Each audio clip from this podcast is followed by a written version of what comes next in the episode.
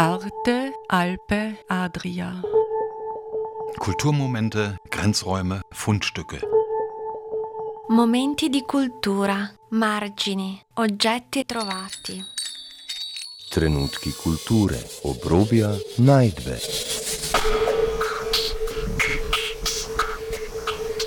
Ein Kulturmagazin von Dagmar Trauner.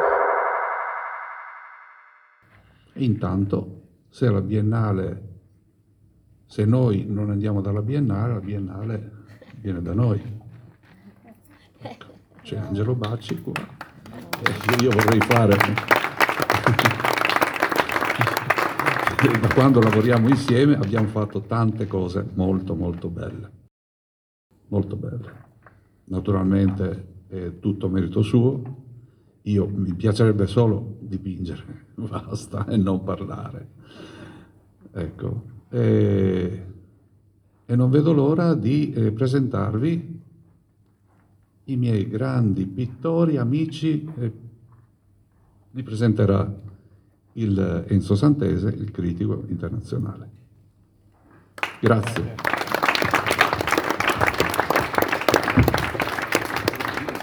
Liebe Hörerinnen und Hörer, ich begrüße Sie recht herzlich aus Cividale in Italien zur heutigen Ausgabe in italienischer Sprache von Arte Alpe Adria Momenti di Cultura. Sie hören einen Mitschnitt der Eröffnung der Kunstausstellung Mittelart Vinti Vinti Simbiosi di colore empatico Mostra d'arte contemporanea internazionale unter der Leitung von Lorenzo Palumbo kuratierten Alfred Di Locatelli und Massimo Clementi eine Ausstellung, die Künstler und Künstlerinnen aus Slowenien, Italien, dem Friaul und Österreich zusammenführt. In diesem Rahmen wird auch das Buch von Angelo Bacci mit dem Titel La mia Biennale sotto sopra vorgestellt. Über 40 Jahre lang war das Leben und Werk von Angelo Bacci mit der Biennale di Venezia verknüpft.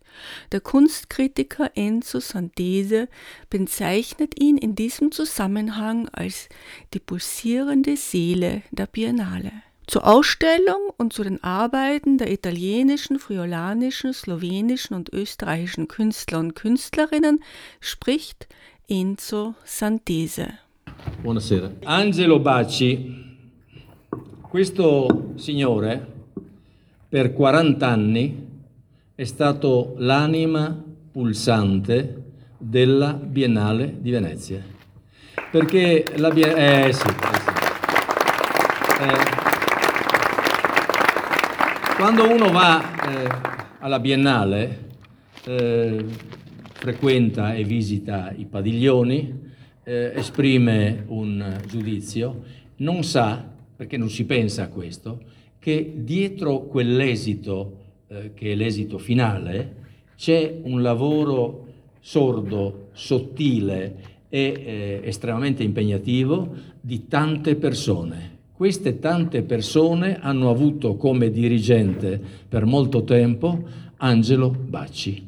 E voi potete immaginare come nel corso della sua vita professionale abbia avuto l'avventura, io direi la fortuna, di incontrare intellettuali straordinari, personaggi i più strani, che gli hanno lasciato un segno, il più delle volte, anche in termini di umanità.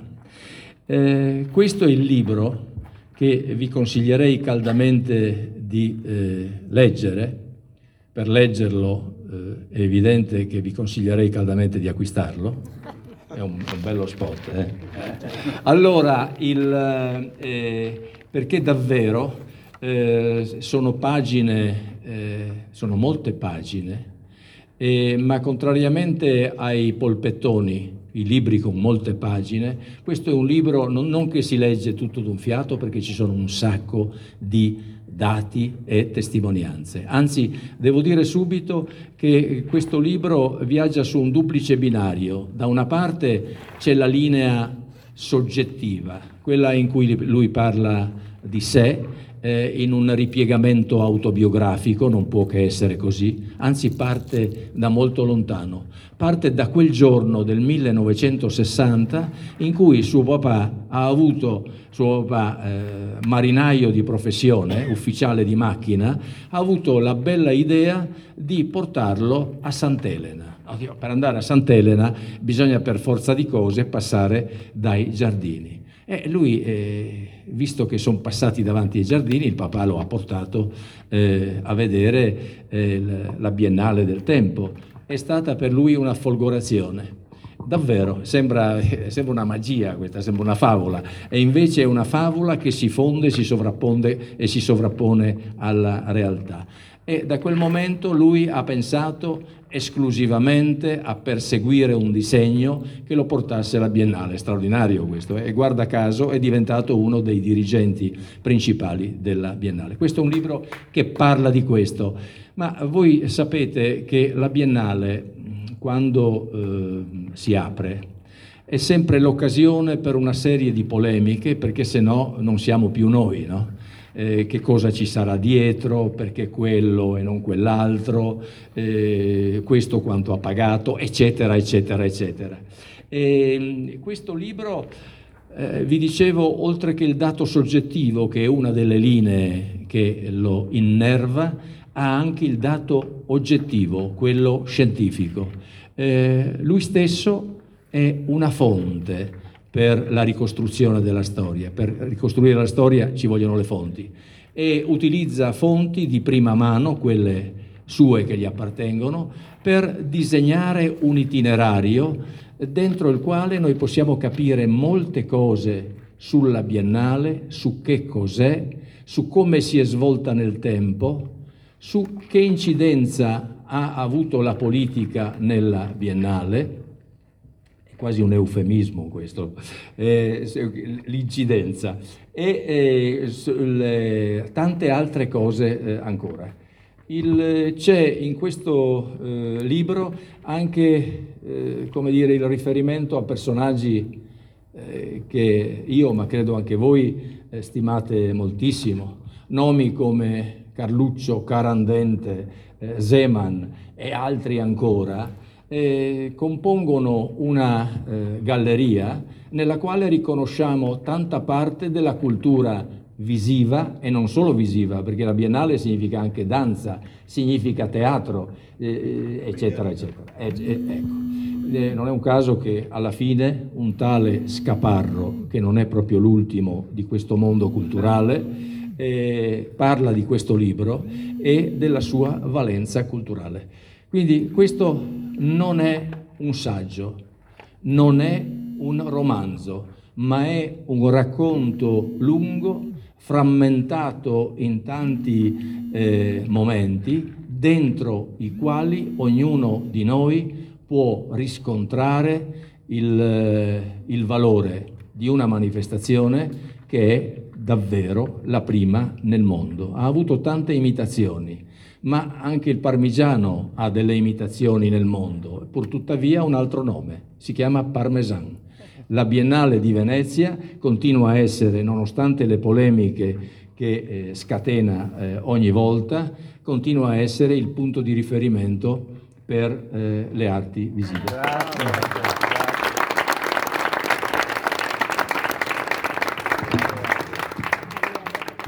Alfred De Locatelli. Eh, è stato detto eh, prima abbastanza chiaramente che questa mostra esiste eh, nella misura in cui l'ha voluta fortissimamente eh, un tale che risponde al nome di Lorenzo Palumbo. A dir la verità non l'ha inventata un mese fa, ma ci rimugina da alcuni anni. E da alcuni anni è andato a bussare qualche porta, ha ricevuto qualche no, perché quando si parla con i politici è possibile avere anche, qua, avere anche qualche no. Sì. Eh, però è stato tanto tenace e oserei dire pervicace nell'ottenimento di questo, di questo progetto che poi oggi si realizza anche perché ha avuto la collaborazione di Alfred De Locatelli oltre che di Massimo eh, Clemente di cui parleremo dopo. Eh, Alfred De Locatelli eh, è un uh, artista eh, che ha sempre al fondo della sua ispirazione un pensiero, che è quello del rapporto vero, autentico, senza ipocrisie, tra l'individuo che ama eh, la realtà in cui si trova e eh, l'ambiente. Eh, molte delle cose che lui fa eh, le fa utilizzando anche materiale eh, vegetale. Spesso eh, nei simposi lo si vede arrivare nei luoghi di realizzazione delle opere con mazzi di foglie secche, eccetera, e, e guai a chiedergli coste fa. Il, perché il coste fa ha una risposta immediata nella realizzazione di opere che poi in qualche modo vivono sul mascheramento prodotto da quelle foglie, eh, da quegli stecchi e, e, che diventano fraseggi in uno spazio eh, che delinea paesaggi fantastici, ma sono talmente fantastici da essere reali, nei quali noi possiamo riconoscere una porzione dei paesaggi che abbiamo attorno a noi. So che tu vorresti dire qualcosa, ma non te la lascio dire. Ciao, arrivederci. Vorrebbe dire tante cose. Massimo, dai, vieni qua. Vabbè, non vergognarti. Ci sono motivi ben più gravi. Allora, eh, Massimo Clemente, eh, che io eh, sono stato contento di aver conosciuto, ho conosciuto grazie a, eh, a, a, Lorenzo. Prima ho detto che è un outsider nel, nel mondo eh, dell'arte e questo, lungi dall'essere eh, un tratto negativo, diventa, diventa un tratto positivo. Eh, lui eh, eh, con disinvoltura passa dalla superficie alla tridimensione, ricorrendo molto spesso alla geometria e, della geometria privilegia eh, la linea ondulata, quella che simbolicamente eh, porta all'idea di movimento. Tu volevi dire qualche cosa? Tu hai fatto anche l'impianto grafico del, No, no, no, ma eh, non parlare sempre di te, sto parlando della generalità dell'iniziativa. Ho collaborato con la direzione artistica per l'allestimento. Per, ah, per l'allestimento, che è, che è, uno dei tratti più, più difficili in una rassegna come questa. Grazie. Poi? Non so chi sia. Boh, ero prima io, Lorenzo Palumbo Italia. Lorenzo Palumbo. Eh.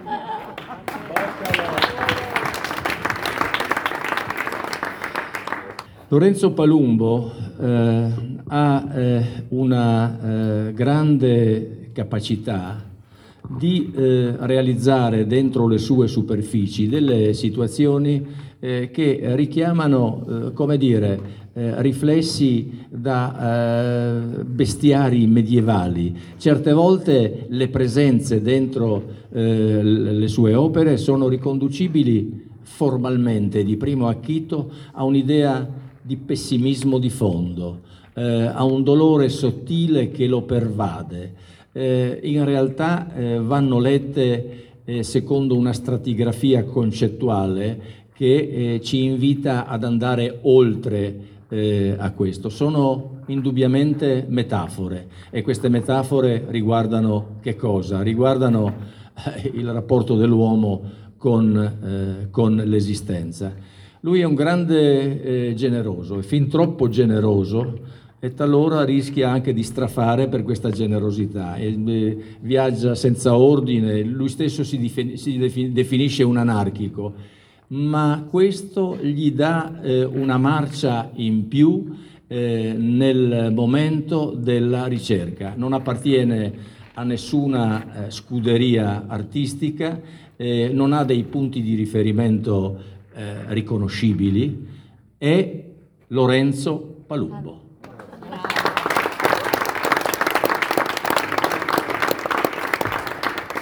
Ecco tutta. Eh, ognuno di noi ha degli scheletri nell'armadio. E molti anni fa, ma dire la verità non tanti anni fa, forse una ventina, no, 30, ma sta buono eh, vabbè, molti anni fa, eh, suo padre, che io conoscevo molto bene, eh, viene da me e mi chiede, eh, lui ha un fratello eh, che è stato ed è ancora uno dei massimi artisti sloveni. Vive a Kran ed è Claudi Tutta. Lui ha iniziato molto dopo, ma qui lo dico e spero che Claudi Tutta non abbia eh, a che eh, dire eh, che tu l'hai superato di gran lunga. È bello creare ogni tanto una bagarre nella, nella, realtà familiare. Allora questo signore è venuto a chiedermi che io eh, seguissi eh, questo ragazzotto di belle speranze, che a dir la verità già allora mostrava il dato eh, di una forte vocazione al, dolo- al, al colore, al segno e alla figura. Ebbene, poi è andato avanti sino eh, agli esiti attuali, in cui ci, fa, eh, ci cattura dentro una realtà giocosa, è una sorta di labirinto nel quale il fruitore può inebriarsi, e soprattutto soffermandosi su quei minimi elementi compositivi che lui eh, realizza con una eh, bravura talora eh, miniaturistica. Eh, I suoi colori viaggiano sempre eh, sull'onda di un ottimismo. Eh, Etko Tutta è un grande ottimista e in questo periodo abbiamo bisogno di ottimismo e di persone che, che ci dicano che l'ottimismo serve per superare questo momento difficile. Grazie Etko. Ina Loitz, Austria. Ina Loitz. Ciao Ina. Allora, eh, Ina Loitz e tutti questi artisti, anzi quasi tutti, meno Massimo Clemente che è un outsider, è stato acquisito nel gruppo da eh, qualche mese, diciamo, eh, hanno avuto momenti eh, di forte sottolineatura empatica dentro situazioni espositive e eh, di eh, simposio, sia in Italia che all'estero, quindi si conoscono tutti, tra loro c'è stato un confronto spesso serrato sulle ragioni dell'arte, sulle ragioni eh, dello stare nel mondo e sulle motivazioni che suggerisce il vino, ma questa è un'altra cosa. Bene, Ina, eh, Ina Loitz eh, l'avevamo conosciuta per quella sua eh, tendenza a eh, ritagliare eh, fogli di, eh, di, tessuto o di plastica per farne poi dei mascheramenti da tradurre in una cifra figurale nel suo, nel suo quadro. Ebbene, questa volta è una cosa, è una cosa diversa.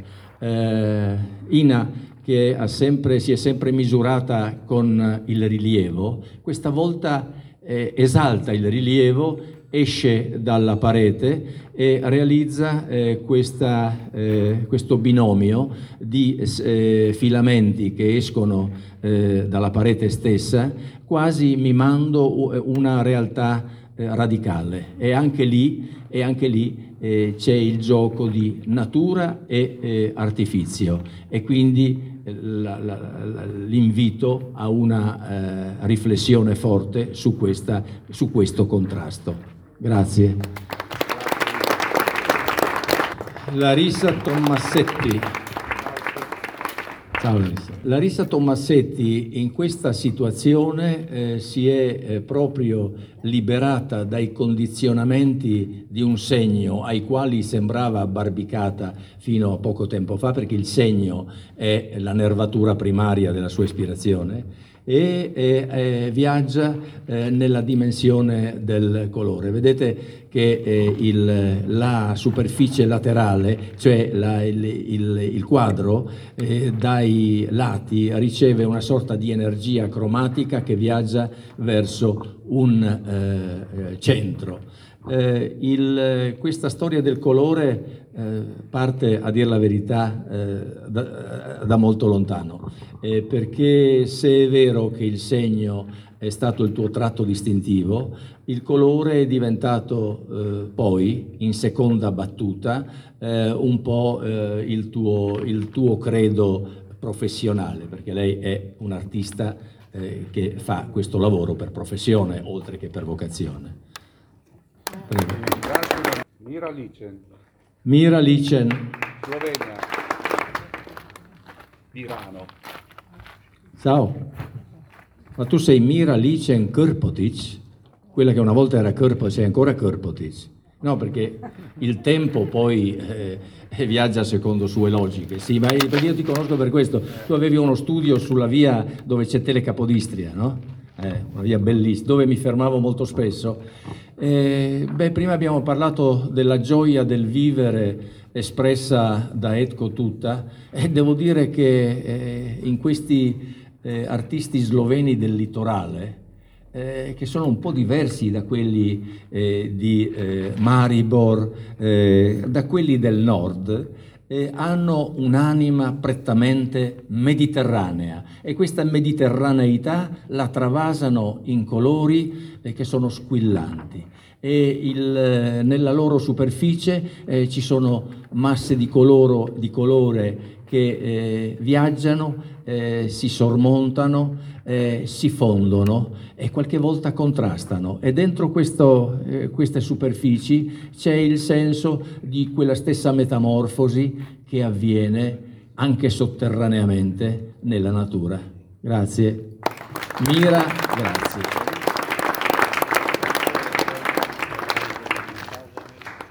Paolo Cerviscia. Kervischer Cerviscia. Cervi. Cervi Cerviscia. ha fatto una crasi, dai. Grande. Paolo Cervi Ker- Kervischer, Vicino alla tua, alla tua, ai tuoi Opera. figli, alle tuoi figlioli.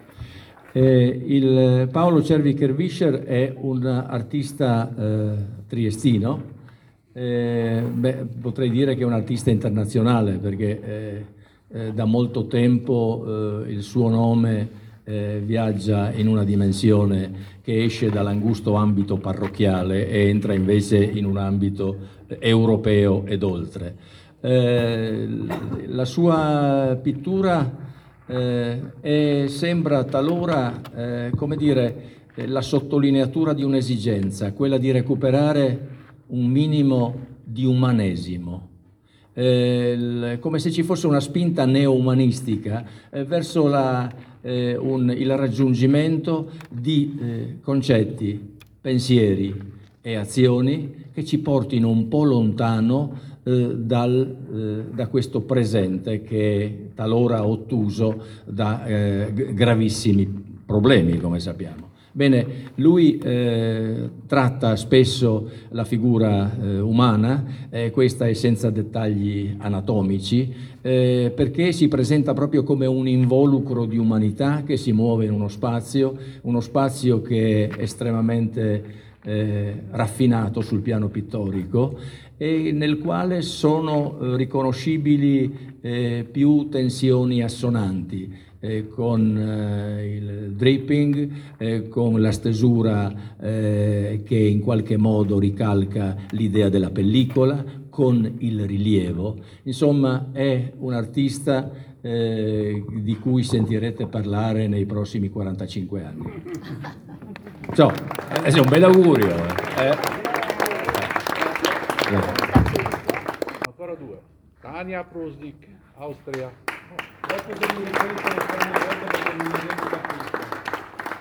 Tania Prushnik si dice, Prushnik, ho visto l'opera quella piccola e mi è stato detto che l'opera quella piccola altro non è che un frammento di un'opera più grande che addirittura avrebbe sette metri, No, 7 chilometri. sette chilometri. Ma tu lavori a casa? Sì, no, perché c'è gente che ha anche tempo.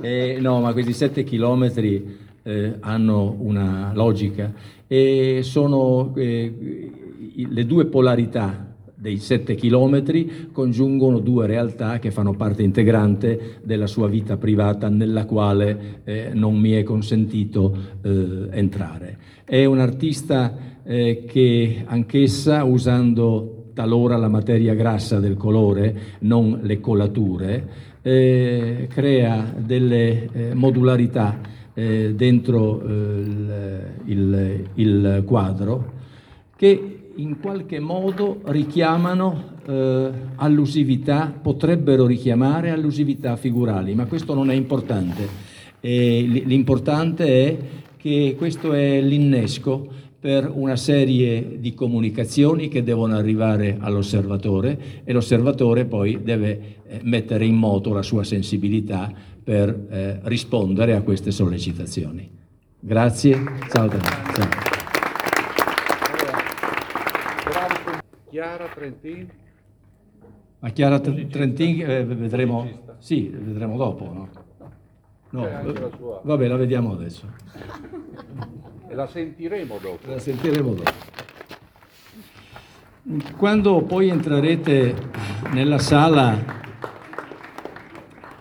espositiva, eh, sulla sinistra eh, vi parrà di vedere una specie di igloo di Merz. Niente, non ha niente a che vedere con quello. La sua opera si intitola violoncellula, è vero? Sì, è una specie di capsula eh, trasparente eh, dentro la quale lei si porrà e eh, suonerà eh, il violoncello. Suonerà il violoncello per allietare la vostra presenza, è una artista molto molto brava e questa contaminazione tra musica eh, e arte dovrebbe avvenire più spesso. Io, come tu sai, caro Lorenzo, ci aggiungerei, ma questo è per la prossima volta, eh, anche la cucina. Stavo pensando alla poesia, lui è scaduto nella prosa, eh, la poesia, stavo pensando alla poesia. Grazie, poi ti attendiamo al varco. Bene. Sì. Sie hörten einen Mitschnitt der Ausstellungseröffnung Mittelart 2020 Simbiosi di colore empatico Mostra d'arte contemporanea internazionale in Cividale. Die sehenswerte Ausstellung in der Villa Clarencini Dornbacher vereinigt Künstler und Künstlerinnen aus Italien, Friaul, Slowenien und Österreich und ist von 21. August bis 27. September geöffnet. Gestaltung der Sendung Dagmar Trauner. Arte, Alpe, Adria. Kulturmomente, Grenzräume, Fundstücke. Momenti di cultura, margini, oggetti trovati. Trenutki kulture, obrobja, najdbe.